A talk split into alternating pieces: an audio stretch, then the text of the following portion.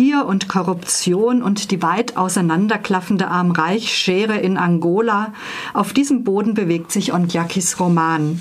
Die Poesie des Alltags, die Lebensfreude und die Solidarität der Bewohner und Bewohnerinnen eines Hochhauses sind die Gegenspieler, die das Buch zum Leuchten bringen.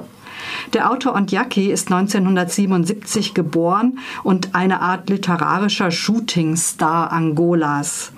Seine Romanpersonage wirkt eigenartig aus Zeit und Raum gefallen. Sie lebt in diesem seltsamen siebenstöckigen Haus im Zentrum Luandas. Der erste Stock ist überschwemmt, kaputte Rohre sorgen für unerschöpfliche Wassernachfuhr. Ein Luxus, denn Wasser wird immer rarer. Längst haben nicht mehr alle genug davon.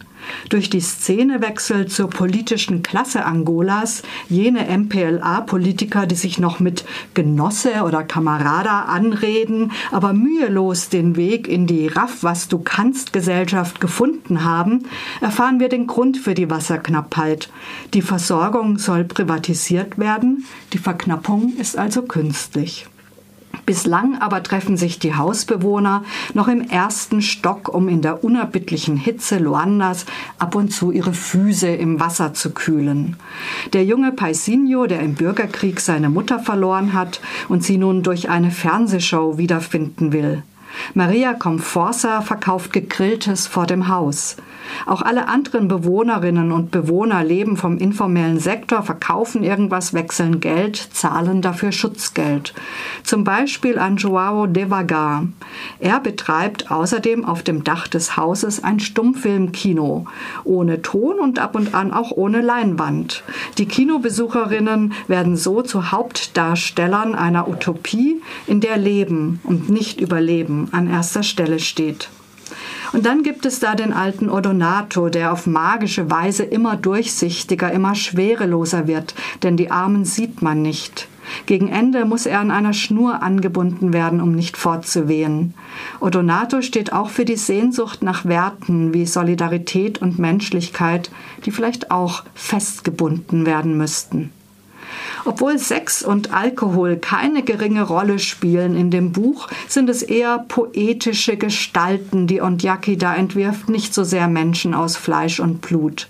Die lächerlichen Politiker, die korrupten Polizisten, der Linksextremist, der Bier trinkt und an einem wichtigen Werk schreibt, das nie jemand zu Gesicht bekommen wird.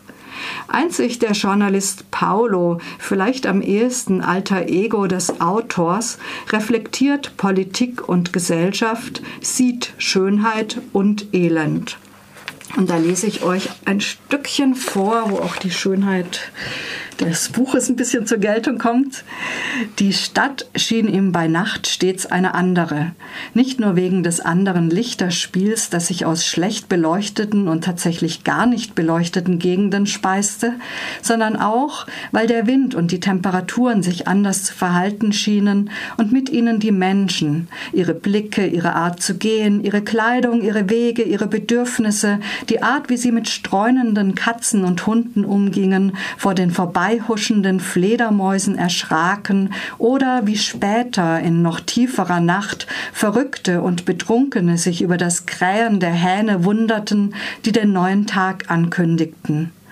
Paulo beobachtete das Ende der Nacht der benzinschnüffelnden Kinder, die sich mit ihren Körpern in notdürftige Hütten aus Pappe und Plastik kauerten oder in Autowracks, die mit Hingabe und Fantasie dekoriert zu einer Art Wohnung geworden waren, Schutz vor Kälte, Mücken, Wind und Regen sein sollte, vor allem aber Simulation für die Geborgenheit eines Heims.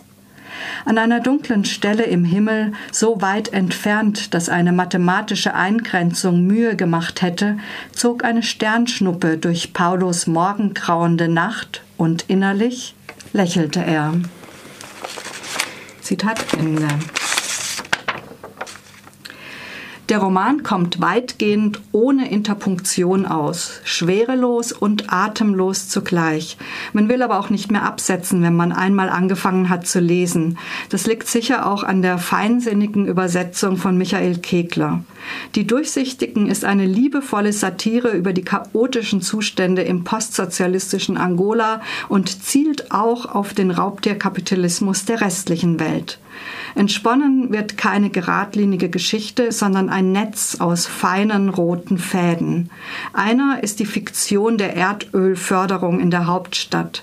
Zwar gibt es Gutachten, die die Gefährlichkeit dieses Vorhabens bewiesen haben, das hindert aber die Gierigen nicht. Die Partei ist immer noch allmächtig, überall wird gebohrt, nicht nur unser Haus beginnt zu bröckeln und die Apokalypse nimmt ihren Lauf.